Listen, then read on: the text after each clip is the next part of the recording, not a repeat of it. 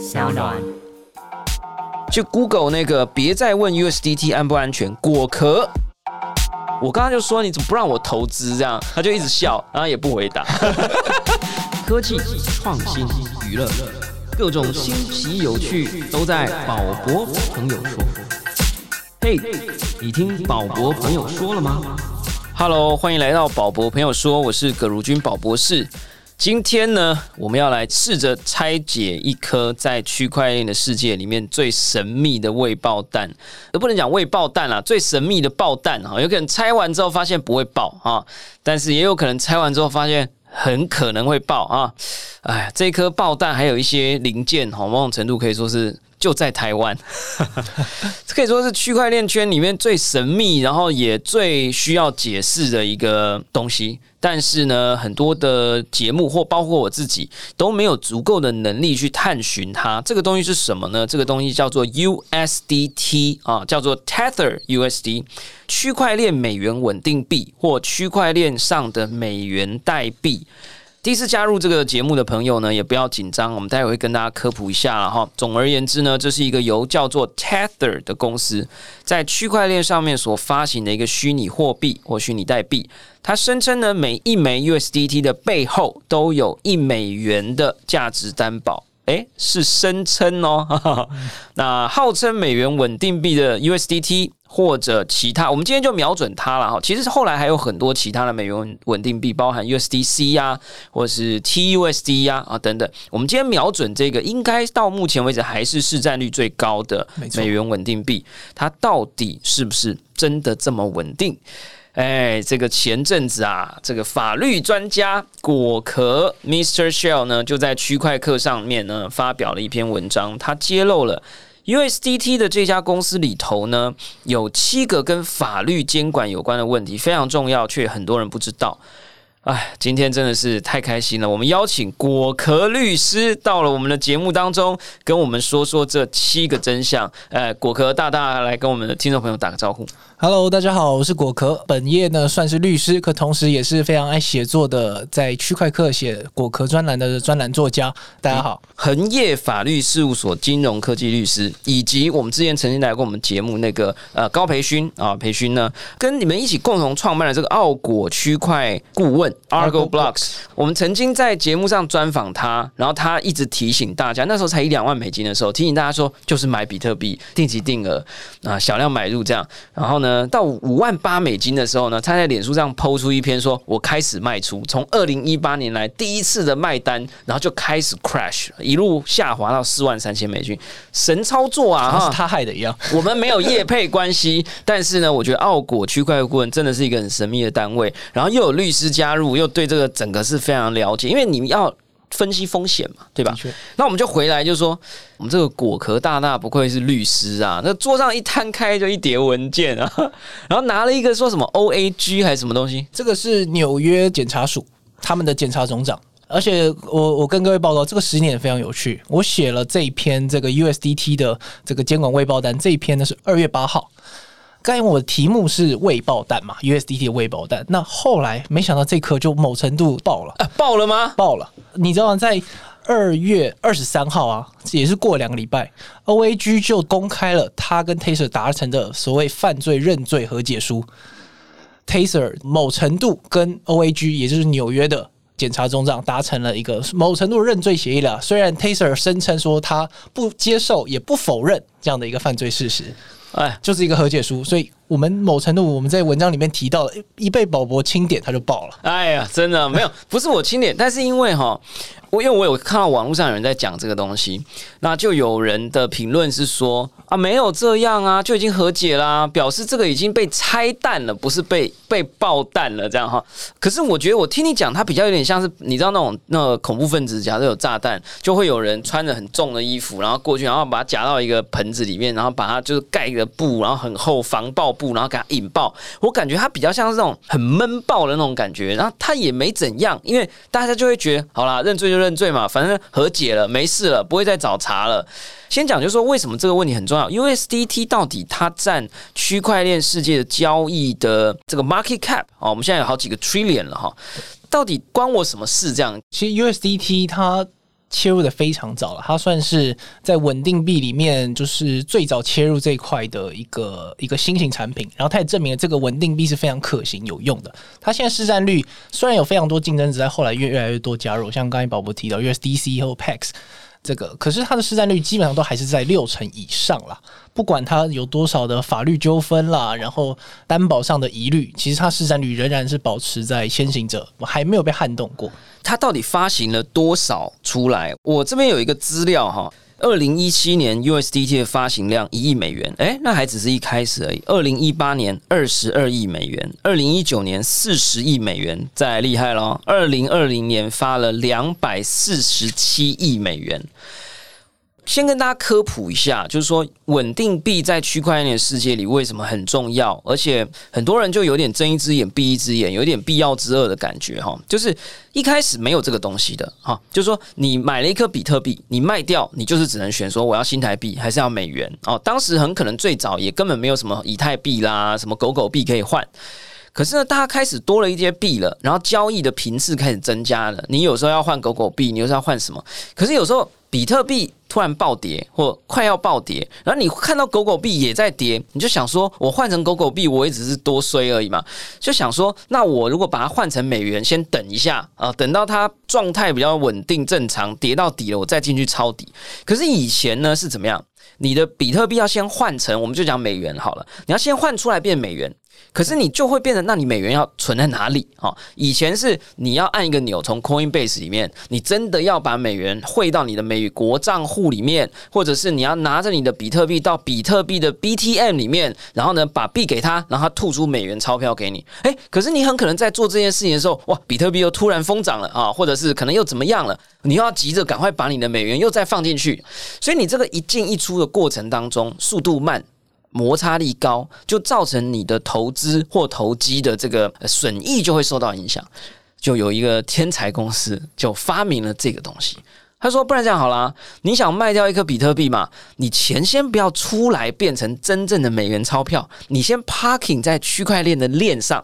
然后呢，因为以太坊这个技术允许人去发行自己的代币，他就说：那我发行一个代币，它就叫美元。”啊，只是它不能那么大牌，说就叫 USD 啦，所以它就加了一个 Tether。对，Tether 是什么？代用的意思还是怎么？它是一个代号了啊。对，然后就 USDT 呢，他就说，哎，你别紧张啦，你任何时间，只要你到支援 USDT 的交易所，你卖掉你的比特币以后，它就会变成。比如说现在五万美金好啦，它就会变成五万 USDT。所以呢，任何时间点你都可以登录你的交易所，然后呢，马上就把你的 USDT 又再换回来变成比特币。诶，你完全没有接触到实体世界的金融，你的人生就这样子虚拟化了，你的资产就这样虚拟化了。诶，这个就很厉害。这个我这样的科普对不对啊？没错，没错，宝宝讲的非常精确，就是 parking 在里面，所以稳定币让大家。停留在加密货币或者说这种虚拟资产的世界里面停更久，而且你会没有感觉，好像你跟持有法币一样。对，而且这个东西其实是也是讲有用，也是蛮有用的啦。像现在我就是呃跟很多朋友讲说定期定额啊，可是他可能要刷卡很麻烦，我就说哎，那你走到 MyCoin，你就有一笔钱，比如说你领到年终奖金啊，十万块二十万，你就去买十万块二十万的稳定代币哦。当然我个人都不推荐 USDT，因为我就是不了解这个未爆弹，所以我都用 USDC 啊，就。美国比较监管比较合规，比较我们待会再请教你啊，就是说，呃，换成一些稳定代币，比如说 DAI 啊，或者是 USDC 啊，然后呢，你就把它汇入到一些资源定期定额的服务，它就定期扣款，定期扣款，这样可以减损你呃平均下来你的呃收益可能性比较高，这样这种感觉，呃，所以它还是有好处的，就是它可以让你做完一次动作。你的一部分资产就先进到虚拟世界，可是你又不必承受比特币或以太币的波动，可是你又可以分批进场或分批卖出。可是除了这个以外，还又有另外一个，就 DeFi 啊，这就有点水有点深了哈。就是说，很多人就在区块链上搞了这个所谓的借贷服务，就是说你刚刚讲说 parking 嘛，就一堆人把钱 parking 在那，一看到比特币熊市。当时就一直徘徊一万美金啊，几千块美金的时候，那就一堆呃 USDT 就停在那儿，他就开始动脑筋了，就想说，那我们搞个服务好了，哎，让大家用智能合约来借贷这些 parking 在那里没有在流动的美元啊，就 USDT 啊 USDC，然后我用分钟计利息，哎，结果整个 DeFi 就爆款了啊，就爆红了。其实说穿了，DeFi 的世界里面，稳定代币也占了很大的额度，而我们刚刚所提到的 USDT 就在稳定代币占了百分之六十以上的成分啊。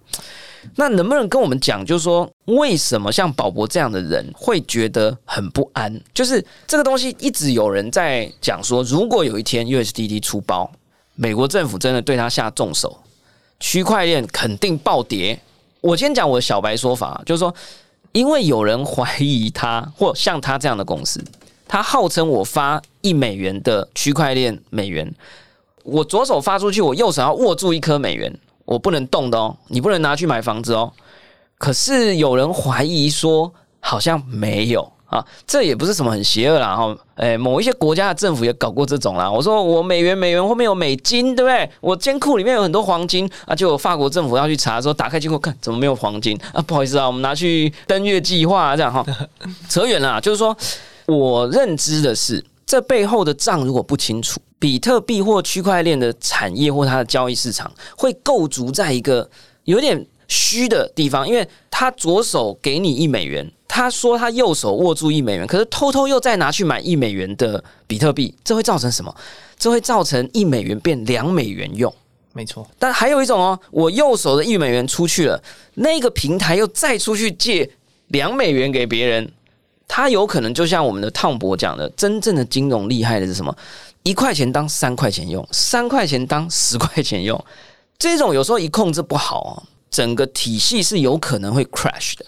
所以我就是很害怕这个东西，我就不敢去助长它的气焰。诶，我这样子讲它的风险是不是有点太太多了？你可不可以评估一下我这样讲对不对？没错，宝博他已经讲到我，在我看来是第三层，就是从一个发行担保机构变成是一个信用体系，也就是你拿了一美元以后，你可以透过发行 Tether USDT 做到两美元甚至三美元的事情，这变成是一个信用系统，所以这个风险它会跟着你的信用的膨胀度，然后来做相关系统性的风险在这边会产生了。我从一个法律的角度，呃，我看到是前两层的，我这边分享一下，为什么大家说 USDT 它。相关合规的风险，为什么其他难道比特币没有合规的风险吗？比特币也没有在鸟其他国家法律啊？为什么就专挑 USDT？这很多网友会来批评指教的地方。没错，这篇文章让我得到非常多网友说，我都在用啊。那我们能改变什么呢？诶，你可以用 USDC 啊，虽然其他人比较少用。它的合规范围在于，不管是比特币或是以太币，他们某程度都还是一个去中心化的公链。可是就 USDT 而言，它仍然是一个 ICO 的一种。一种项目了，你可以把它当成是一个非常成功的 I C U。I C U 最大的问题就是它会受到单一政府规管的风险，尤其是美国政府。我们看到有太多 I C U 项目，不是因为本身项目不好，例如最典型的 Telegram。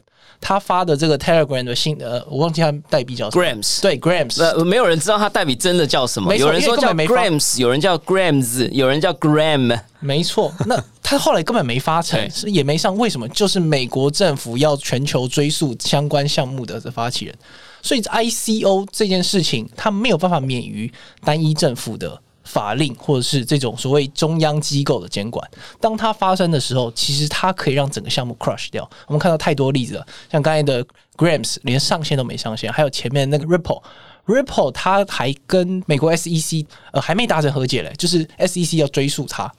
它甚至可以让整个 Ripple 的这个发币体系会 crush 掉。前阵子那个币价也反应的非常的剧烈，交易所都说我停止交易，把它下架了。对，就有点像你买了一个未上市股票或上市股票，结果呃那个台股证交所啊，还是纳斯达克说我把它下市了，哇，那真的变币值了。没错，所以我们一直讲去中心化可以抗审查，可是，在 ICO，尤其在 Taser 这种 ICO 项目里面，抗审查的特性其实是非常薄弱的。所以，单一政府，尤其是美国政府，他的手可以伸到全世界。等一下可以讲到，其实 Taser 跟台湾有非常多的关系，那也跟美国政府有关系。基本上，你 ICO 只要被政府，尤其美国政府盯上，基本上你这个项目会非常的危险。有一个地方我没跟上啊，就是说，因为 ICO 我们讲说叫 Initial Coin Offering 啊，就是一个初始代币项目发行计划。所以他是曾经有一天，他说几月几号，然后我们要来卖 USDT，请大家汇美元给我们，然后我发给你们吗？因为我记得他后来还持续一直在增发，很多大家可能有看到新闻，每次都说哦，昨天比特币又涨十趴了，然后有人去查就发现哦，当然啦，因为 USDT 又增发了四十亿美金，你就想象。有一个摊商的苹果卖的特别好啊，其实是因为有人在菜市场前面发苹果兑换券啊，这种感觉啦。所以它是什么发一次还是发多次？没错，它跟一般的 ICO 不太一样，它简单，它就是一个持续性在发的哦，持续性 ICO，有人给我美元我就发。那实际上有没有收到足够美元，或者说我美元拿去哪里都不在讨论范围，也就是我会持续的发币了。哎，这很奇怪，你说不在讨论范围，但是呢？他曾经有说，他有专业的会计团队在背后帮他保证，结果有一天就爆掉了，因为说会计师请辞啊，还是怎么样？你可不可以？这个当时哦也是很恐怖啊！明真帮我们整理的资料是说，二零一七年呢，Tether 发布证明说他具备偿付能力，并没有不法行为，但是他当时并没有附上证据。没有写到那个会计师，但我记得就是有一段时间，就是他的会计师说我没有办法出具你的会计凭证，就是我没有办法去证明他背后真的，比如说他发行了四十亿美元的 USDT 好了，这些东西在链上都查得到，那后面到底有没有四十亿美元的储备？没有人可以证明，所以他现在是怎么样的状况？他是怎么跟美国政府讲的？这样，然后你讲这个我都看不懂，这个什么纽约检查中呢？啊，好，这边补充一下，这边就有点法律深水区，可是非常有趣。这边背后有个故事，刚才宝宝提到，Taser 一直发布或承诺用户说，我所发行的都有足够的财产的担保，这个担保包含了他说是有一比一美元的担保啦，可后来他也改口说有足够的财产资产。所以可能有些债券或者是其他的，例如黄金，他把美元拿去买黄金，或者是他把钱借给别人的这个债权。好，这个是第一个。我们现在就要谈到了背后的故事，因为我们现在有一个公开的，可是非常好的素材，是 O A G 他正式把二零一九年以前 Taser 干的好事都揭露在这和解书里面。其中有个有个故事非常有趣。呃，O A G 他有查到，虽然 Taser 一直声称他有足额的美元来担保，可实际上。Taser 他的银行账户里面一直没有他所宣称对外发行量的 USDT，也就是钱根本不够。可是呢，他在二零一八年十一月。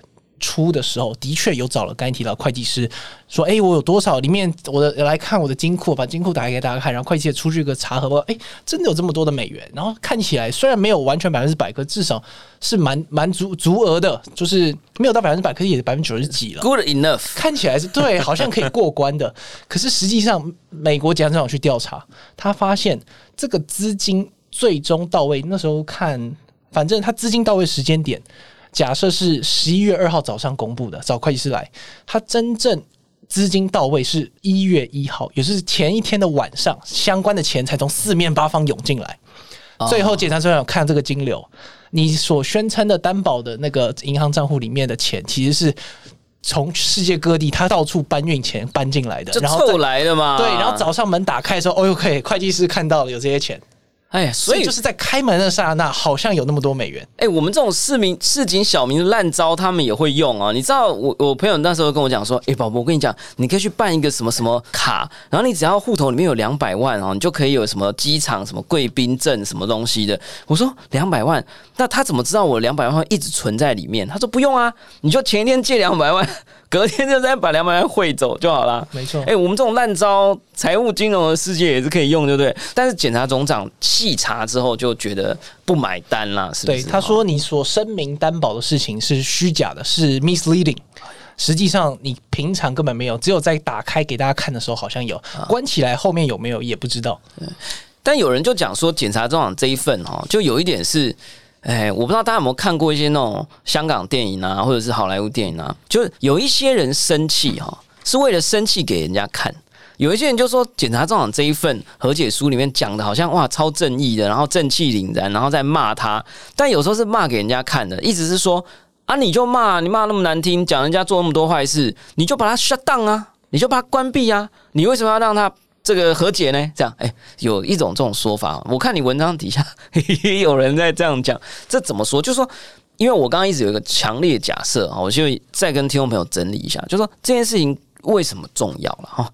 第一个，区块链现在的交易，呃，有很大一部分其实是由这一元变两元，两元变四元，四元变八元而来的。这个不是坏事，因为现代金融本来就有这个特性。但是如果这个背后有一些太过有问题的资产流动，或者是它膨胀的太剧烈，一元变十元还可以接受，你一元变成一百元或一千元就很麻烦了。好，所以这个我们必须搞清楚，这个到底它现在发展状况是什么。第二个是，如果政府真的生气了，给他来个监管或限制使用，那我们很多人手上的 USDT 就不能用了，有可能或不能交易了，有可能。然后整个交易的金额跟规模也会剧烈的缩小。那所以缩小就代表什么？流动性减少，流动性减少代表什么？我们所有的币都会跌，某种程度是这样。了哈第三种是什么呢？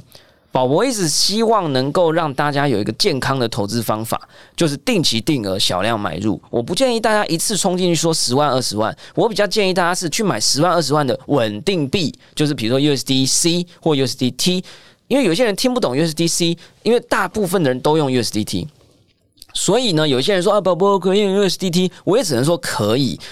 这个时候我就会很担心说，如果这个东西真的出了危险，很多人这样。就放在那里的这个 parking 的这个美元就会变得反而变得有风险了。很多人甚至是第四点是，很多人现在在玩 DeFi，他是觉得说，我就是把钱放在 USDT 啊，我去放贷啊。我昨天才看那个 Crypto DeFi 的这个 app，美元 USDT 的稳定币放贷年化利息是十四点四 percent，等于你放一百万进去，一年后变一百一十四万，大家都很开心嘛。可是你放进去，他如果就被 block。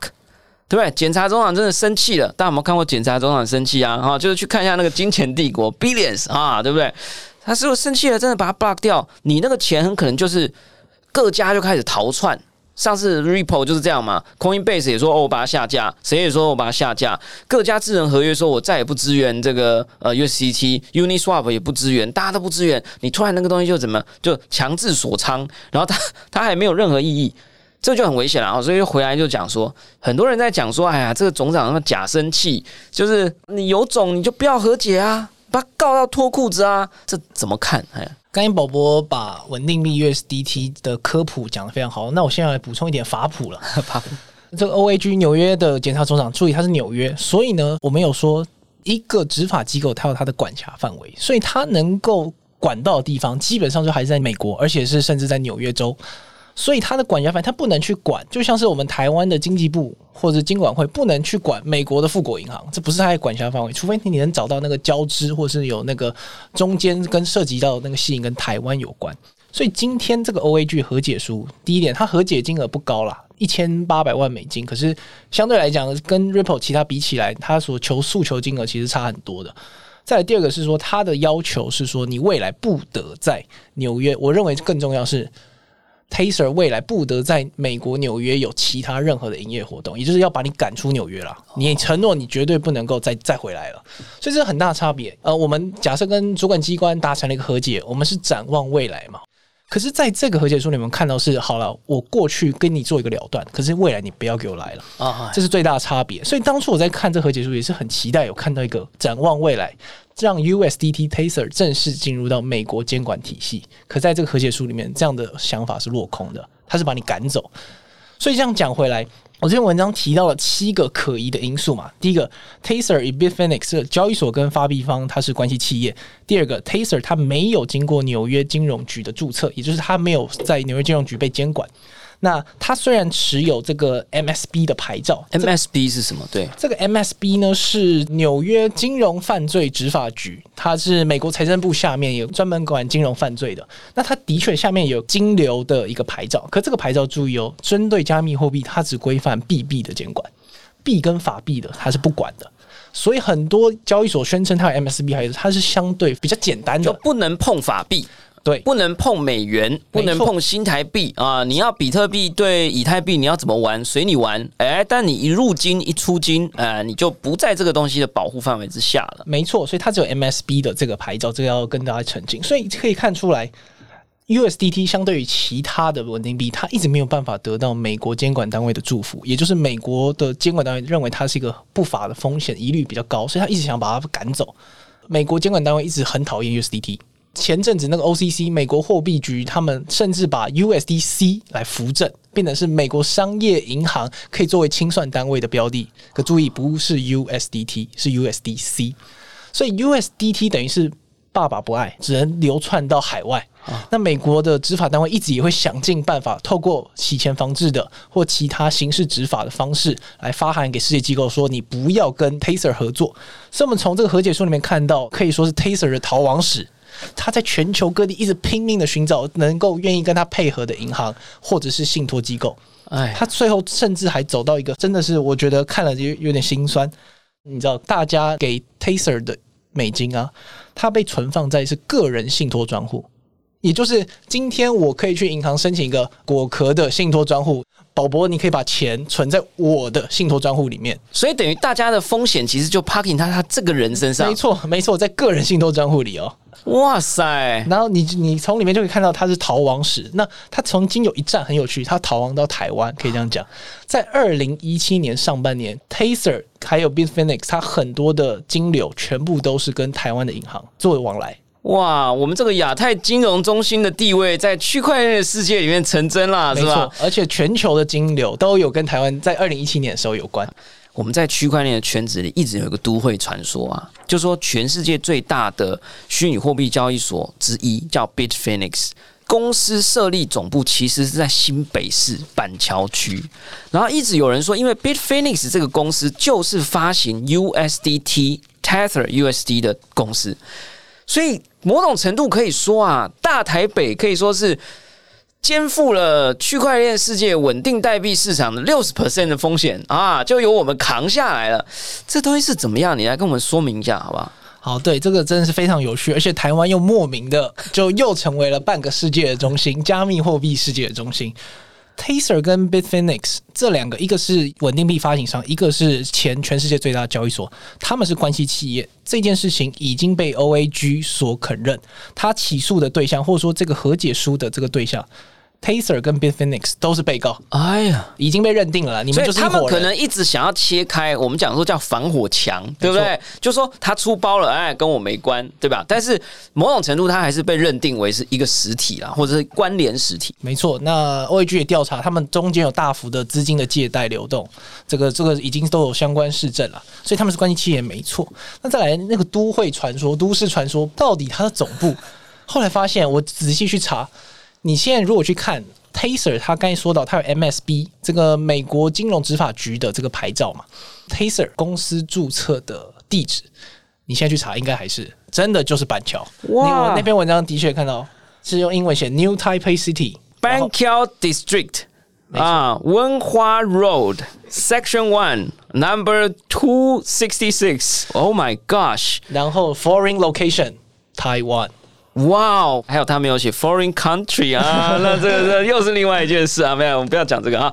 所以哇塞，这个哎、我不知道大家这个到 YouTube，我虽然已经很久没更新了，但是、哎这很酷哎，大家去可以去网络上看你那一篇就有图了对嘛，对不对？我把它截下来。去 Google 那个，别再问 USDT 安不安全，果壳水果的果啦，龟壳的壳，造词很难啊。潜藏风险恐成未爆单，你就应该是 Google USDT 空一个未爆单，应该就有，然后就可以看到这个板桥区，哎，哇塞，这这算台湾之光了哈。Currently，它算是某种程度有一个 entity 注册在这，然后利用这个 entity 注册的 entity 去申请了这个牌照。没错，是 Taser Limited 啊，看起来是香港的公司。哎呀，这真的很酷哎！所以怎么样？刚才提到总部位置，这是第一个，跟台湾扯上关系。再来是金流，我现在讲都是公开讯息，大家在网络上都查。不会被告了哈？没错，OAG 已经说，在二零一七年上半年，Taser 金流是两家银行，一个呢是富国银行。富国银行是往来银行，那它的做交易的银行呢，都是台湾的金融机构。那按照《天下》杂志前面有一篇报道，对台湾总共有七家银行有跟富国银行有做金流往来，那都是 Taser 相关稳定币的一个美金。这个我真的是要讲，我还是要给天下杂志一个 respect。但是他们当时挖那个新闻，我其实很 surprise，因为他们好像某种程度他把洗钱两个字放进去，好像就说怀疑有这个行为。可是那个新闻出来之后，我的银行圈的朋友啊，区块链圈的朋友啊，没有任何波涛啊。就有点像你石石头投进水里没有波纹的感觉，所以是怎么样？它不是个 case，然后现在这个又这样，我真的是搞不懂了，我们要怎么看这个？没错，呃，我我刚才讲的是金流的发生跟台湾有关，可是有没有涉及洗钱以及所谓涉及就 AML 洗钱防治的问题，这是完全另外一个问题。那当初这件事情会被爆发，某程度是因为 AML 的一个防范机制，一个可疑的交易。有警报启动，然后就诶开始有追查留资料嘛，可不代表它有涉及到洗钱。那今天 OAG 提到的事情是金流的发生地。金流的发生银行是跟台湾有关，那有没有违反洗钱，这是另外一个问题。那目前我没有看到，所以呢，你说后来你还有质疑的几件事，就是说，哎，Tether 唯一的营业活动州，所以是说它只能，哎，它是在哪里？怀俄明州不太熟，Wyoming，Wyoming 没错，Wyoming，人口最少一州。其实后面几个点，我们刚才提到，Taser 必须要流流落天涯来寻找一个安身之处。那看到太多是 Taser 被迫要躲躲藏，我们可以理解，因为不受美国监管单位的祝福，便是他东躲西躲，连银行都要想办法找，都还要用个人专户。那这个营业活动中是美国所要求，就像是呃，我们台湾，如果你要在台湾外国公司到台湾做营业行为，你要设一个办事处嘛。那你要说，诶，你要在台湾做营业，那在这个 Taser，它有唯一有注册说它要在美国营业，它当然不可能是纽约嘛，因为你你没有被纽约监管，就不得在纽约州进行任何的营业或金融活动。它唯一的注册就是这个 Wyoming，是人口最少的一个州。哎，那这不是很搞笑吗？那他本来就没有在纽约州活动，那纽约州检察总长说你不准来，你给我滚出去。他本来就脚都没在那里，那滚滚去哪呢？感觉就是虚晃一招嘛，是不是啊？可是你各位，你知道，大量的币圈投资人都是可能某些都是纽约，所以你难免都会牵扯到。你就算公司没有设立在纽约州，他不会那么傻。可是相关的金流跟涉案人都有可能是跟纽约扯上关系。那再来就是说这个美元储备金的真实数字啊，你提到说他有合作一个美元信托银行，就是那你说那个肉体那个肉身的那个人，他的信托个人信托的账户开设的地点是这样吗？对，然后是在巴哈马，国巴巴哈马到底是一个岛还是一个国都搞不懂群岛啊，但感觉风景蛮美的啊。全国包含七百座岛屿跟小岛，还有珊瑚礁，人口不到四十万人，是知名的避税天堂。哎，我还不知道这家，我都以为什么开曼呐、什么萨摩亚，哎，还有一个巴哈马。根据他的这个个人信托存在的这个美元的信托银行叫 d e l t a c Bank，从二零二零年一月到二零二零年九月之间，它的外币总额只增加了六亿美元，但是依据这个信托来进行发行的 USDT 的总额却增加了五十四亿美元。然后呢，另外是说，它这个托管银行呢，并不是巴哈马存款保险单位的投保单位。诶，这个是什么意思啊？像我知道台湾呢，有一些银行啊出包了，政府是会帮忙做撮合并购，也就是说，去保护这个使用者的保单啦，或存款储蓄啦，不会因此而一场空。就国家会保障人民，但是它必须是在那个保护清单里面，但它这个看起来是没有。没有的，就如果这间银行有一天爆炸了，那就是出事了，对，就你找不到人，就找不到人了如果他。真的都爆炸了，然后政府就会说啊，这我们我们没办法、啊，不好意思，他私人企业啊，这样啊，所以这也是有一点危险哈，是不是啊？没错，就是看得出来啦，他就是好不容易找到一家愿意配合的银行，可是愿意配合的某程度可能就是不会去理会美国相关监管单位的要求的，其实就是你找不到太多了。他说 d e l t a c 银行，你自己的文章写的，他说 d e l t a c 银行副执行长 Pepin 有出来辟谣。他说，Deltec 银行的数据并不代表他们 Tether 全部美元储备的资产。但我们的果壳大大在文章里是说很难相信，单方说辞啊，是不是？是，就是呃，我补充一点了。首先，Delta 银行里面的美金是绝对跟 Taser 发行的量是对不上的啦，是不够的。那 Taser 到底有没有其他美金的这个担保？这个我们不知道，因为 Taser 一直没有提出资料啦。那或许有，可是是它就是没有办法有一个算是比较中立或者说比较公正的银行机构出来，因为简单讲，它找不到嘛。对，所以这老实讲，我要引用这些资料，就是我要提醒的是，这个法令监管的风险。虽然大家对于比特币、以太币觉得，哎、这是去中心化抗审查，可是，在很多 ICO 甚至稳定币项目，在我认为，稳定币如果你没有解决法规监管的风险的话，这个项目是会有很高的疑虑，甚至有可能会走不下去的。我先讲我的心得啦，哈，就是说，之前如果有常听我的节目的，哈，或者是最近不小心被科技导读的周清华引诱进来听我们节目的啊，大家好啊，新朋友啊，有可能听到以前的几集呢，应该都会记得，我每一次都说我不持有任何一颗 USDT。怎么样？我是超前部署，因为因为我是真的觉得这个东西蛮蛮妙的啊，也不能说它怪，就是它蛮妙的。那有另外一个 alternative choice 叫 USDC，那它是由 Coinbase 跟一家叫 Circle 的公司，它应该也是关系公司，然后是在美国的监管机构的呃 watching 之下去发行出来纽的。约金融厅，它的市占率比较小，但是呢，我也用了它的一些线上的兑换的服务啊，等等，跟各国银行的连接都非常的平顺。我基本上只要用到稳定代币，我都是用 USDC。所以我就是说，我看完这篇文章，对我这个人的心得来讲，就叫做验证我的疑虑。所以我不知道你觉得大家听完这样一轮了哈，就包含你自己带给我们这个二零二一年二月二十三号最新的 OAG 的这个文件，上面还画满了荧光笔跟笔记。总体来讲，你是觉得就是说这个爆炸疑虑，或者是说这个不安全的疑虑，我们还是没有办法完全放下，对吗？第一个是说，对我个人资产，我是不是就尽量不要持有 USDT？第二个是，那对我们的币圈未来的这个发展，它是不是那个未爆弹还在？这两个问题。好，所以我们一开始节目一开始我说这个未爆弹某程度炸开了，那这个和解书其实是把 Taser 过去二零一九年以前的行为做个了断。所以，的确，过去的事情所发生的风险现在发生了。OK，就是我们赔钱了事，他没有赔很多啊，也没有赔很多啦，就一千八百万美金，超少的，这对他们就是 九牛一毛啊，自己再多发一点就有了。对 对啊，对，可是对未来而言，这个未包单是我们看的是未来，未包单永远是看未来它这个风险会不会发生嘛？那现在目前看起来和解书，我们看到它仍然没有被美国相关单位得到祝福，所以他仍然是一个被赶走的。所以我刚才提到，他必须要躲躲藏的事情，未来不会改善，这是第一点。那我们看到另外有其他选项，其实坦白说，USD 现在还是市占率最高的。很多币商或者网友就说：“我我走不开啊，我们台湾交易所都只有支援这个 USDT 对 BTC 的这个交易对，因为没有其他的稳定币，没得选嘛。”所以我的建议会这样子：我们知道未来 USDT 它的监管风险还是存在着，那你某程度没有办法避免，我交易还是会用到嘛。那我会建议说，你不要在 USDT 上停泊太久，你做一个转换。做一个交易，马上把它换掉了。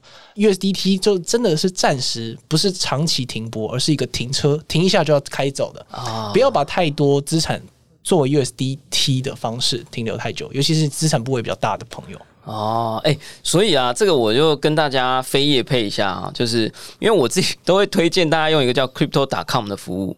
它在这个资料出来了之后啊，Crypto.com 呢连续增开了好多个 USDC。对 BTC 或以太币的交易对，就让我觉得这个公司啊有 sense 啊。我的推荐码是 JUCHUNKO，好吧？我的意思就是说，我有感觉到有一些交易所或者是一些区块链公司有开始在做一点准备了，就是说，他不能把他的风险全部依赖在 USDT 上面，他要让他的用户有更多的机会可以用其他的稳定代币来做资产的停泊，是不是这样子？没错，而且再加上这件事情会越进展越来越快，我们我自己这样预估，其实很多人这样预估，因为美国政府本身他已经表态了，美元目前他不会搞类似数位人民币那一套，他走的还是去把美元的稳定币相关稳定币的事情把它做得更好，让支持美元作为担保单位的稳定币纳入监管，以 USDC 为首。哎，这个符合美国老大哥的做法，军工复合体嘛，我不用真的中心化去生产武器，洛克希尔马丁公司对不对？大家就是配合来配合去嘛，对不对？你不用真的就是我啊，我也不用真的就是你，但是大家一起 America Spirit 啊，一起行动这样子，这反而是他们的作风啊哈。对，集合听话的民间业者一起来，我就可以来对抗数位人民币了。他们现在逻辑讲，所以预估了得到祝福稳定币，未来路会越走越顺。哎，我有个奇想跟一个担忧，第一个奇想是，反正人家都注册在我们台湾了哈。我们是不是要呼吁一下中央银行啊，还是我们的蔡总统啊？我们干脆就给他就地合法，哎，就是说你美国你扶持这个 USDC 嘛，哎，我们也有一些外汇存底啊，是吧？我们干脆就来找这个，听说他台湾女婿，哎，对吧？听说老板台湾女婿嘛。台湾女婿也是台湾人，是吧？我们是不是来给他们来个保护一下啊？就地扶正啊，让我们台湾在虚拟世界的中心里头啊持续扩大。这个是怎么样？我痴人说梦是吧？痴人说梦，台湾也没有这个能力是吧？是不是？不是没有能力，呃，没有意义，也不是没有意义，就是有时候台湾，尤其是讲到 AML 的时候，台湾身不由己。哎，对。今天如果我们被 APG 这个亚洲洗钱防治组织被评为哦，我们是一个被警告的名单，哇，我们相关银行都会出来弹。哎，所以只要相关 AML 国际机构叫我们来做改善，我们一定都会配合。包含了你看，像这个是非模范生的案例，我们所以在二零一七年以后，为什么他开始没有银行愿意跟 Bitfinex 或 Taser？哦哦，所以他现在跟台湾的关系已经没那么紧密了啦。至少银行不敢，台面上银行不敢直接跟他有金流关系。哎呀，保。保护不了了啦！哎呀，这个小时候做坏事，而且我们又没有能力保护他。就我们如果来搞一下，哎，所有银行全部都被列成高风险银行，我们台湾的金融怎么办哈？是不是？好吧，那我也无法替他担忧了哈。大家就自己握好自己的钱，好不好？就是，呃，如果你要 parking 你的资金在区块链世界呢，USDT 万一非不得已这样做的话，也不要停留太久哈。然后持有太多，停留太久，不要持有太多，停留太久，尽量避免。那或者呢，就是呃，如果你是选用了交易所支援 USDC 的话，我自己是用 USDC，目前看来没大问题，是这样吗？是啊，对我来讲，我的美元稳定币只相信两个东西。第一个排序第一名的是 USDC，排序第二名的是 DAI，但也有一些人唱衰 DAI，就是 DAI 啊，那我们就下一集再说了哈。那最后啦，就是说我们现在录音的时间呢，哈，我们录音时间是三月四号，播出的时间是三月十号，距离你刚刚那个都是英文的东西啊，就是那个检察总长的生气书，大概是两个多礼拜。对我其实是有一点觉得，你有一点觉得。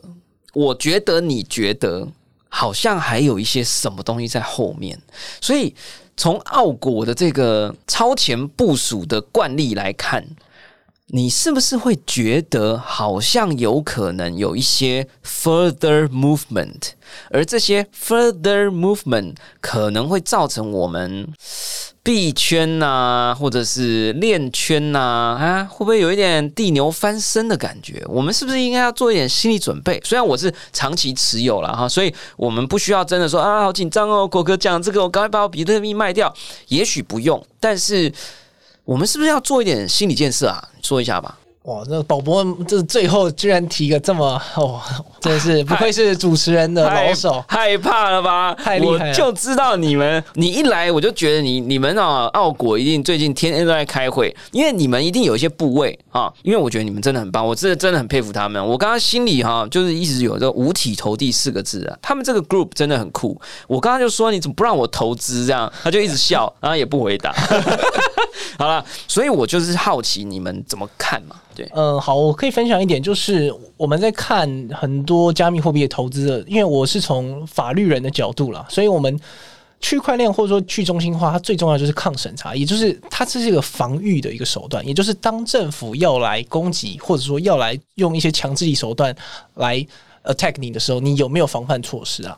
那在我们看来，值得长期持有的这种投，不管是投资还是你作为使用的一个工具了。你没有这样的一个防御机制的一种加密货币，我们认为不值得长期持有。比特币有吗？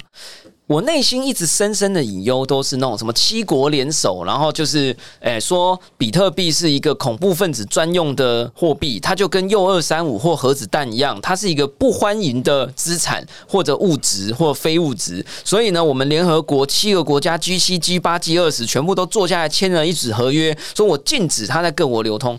我这种隐忧哈。是不是不合理啊？因为我听到你讲抗审查这三个字很刺耳啊，因为这个 这个东西是 conflict 的，我很惊讶你竟然觉得是抗审查。没错，你这个你现在又提这个问题，我们又可以讨论很久。可是回头过来，不论你你说大家对比特币或以太坊它跟抗审查的。那个强度有多高？这个可能是疑问。可是至少对于 USDT 这种项目方或者这种发币方，它对于抗审查的特性，它没有办法抵挡啊。简单讲，我们现在看到 USDT 各种挣扎，就是它不具备抵挡的能力。但我觉得你还是没有回答我问题，就是说，假设它真的抵挡失败，它溃不成军，会影响我们的比价吗？就这么简单的一个问题，绝对会啊！当它的营运整个受到影响的时候。就已经不是币价的说涨个十趴，就或稳定。当稳定币跌个十趴、二十趴的时候，这个稳定币的功能还存不存在，就是已经存疑了。有太多 ICO 项目过去被 shut down，都是因为法令监管的问题。我们认为说，在现在 USDT 相关的风险还是在。我不会说它一定会发生，我们都不敢讲。可是它的风险仍然是存在的。好啦，各位听众朋友，我们是数位世界里是没有卜卦存在的 哈。对，大家还是要自己判断。然后呢，我虽然听完了，因为其实啊，听众朋友，我真的很替你们开心呐哈。有我们这样的节目是为什么呢？是因为我每天都很紧张，所以我都要找一些人来了解一下我心中的紧张到底是不是真的。然后我了解完了以后，大家也都听了，我自己的心得，目前为止啊，我还是觉得说那个 post 就是说。突然间的那一种 crash，或者是被 block，或者是 USDT 出了一个大包的可能性确实存在。但是就像你刚刚讲的，ICO 也好几个啊项目都爆炸了，但是它对于整个比特币本身的内在价值或外在价值，或它在这个世界里盘根错节的成长，我觉得还是会是一个长期稳定的健康发展啊，不能讲健康啊，长期稳定的发展，健不健康？就要靠大家的理解跟努力了啊！大家如果多听我们的节目啊，不要把你的资产放在危险的地方啊，不要把你的资产放在。抗审查能力较低、相对低的地方，那就有助于我们区块链的产业或这个市场的健康发展。那也希望大家可以持续关注我们的节目，也关注奥果的粉丝专业了哈。奥果区块的粉丝专业，如果哎真的要爆炸，你们要发一下通知好不好？那我就去按一下那个小铃铛，这样我应该就有机会可以早一点撤出我的资产啊。可以可以。好了，感谢大家收听我们今天的宝博朋友说，我是葛如君宝博士。如果你喜欢我们的节目，欢迎点选订阅，下一集就会自动送上给你哦。不论你是在 Apple Podcast、Spotify、s o n On、YouTube 或者其他的平台听到我们的节目，欢迎给我们五星评价、按喜欢留言或者按下小铃铛追踪订阅。最近有很多朋友都给我们非常多的鼓励，非常多的五颗星。你们的留言、你们的五颗星、你们的鼓励跟分享，都是我们录制这个节目最大的动力。我们下次空中见喽，拜拜。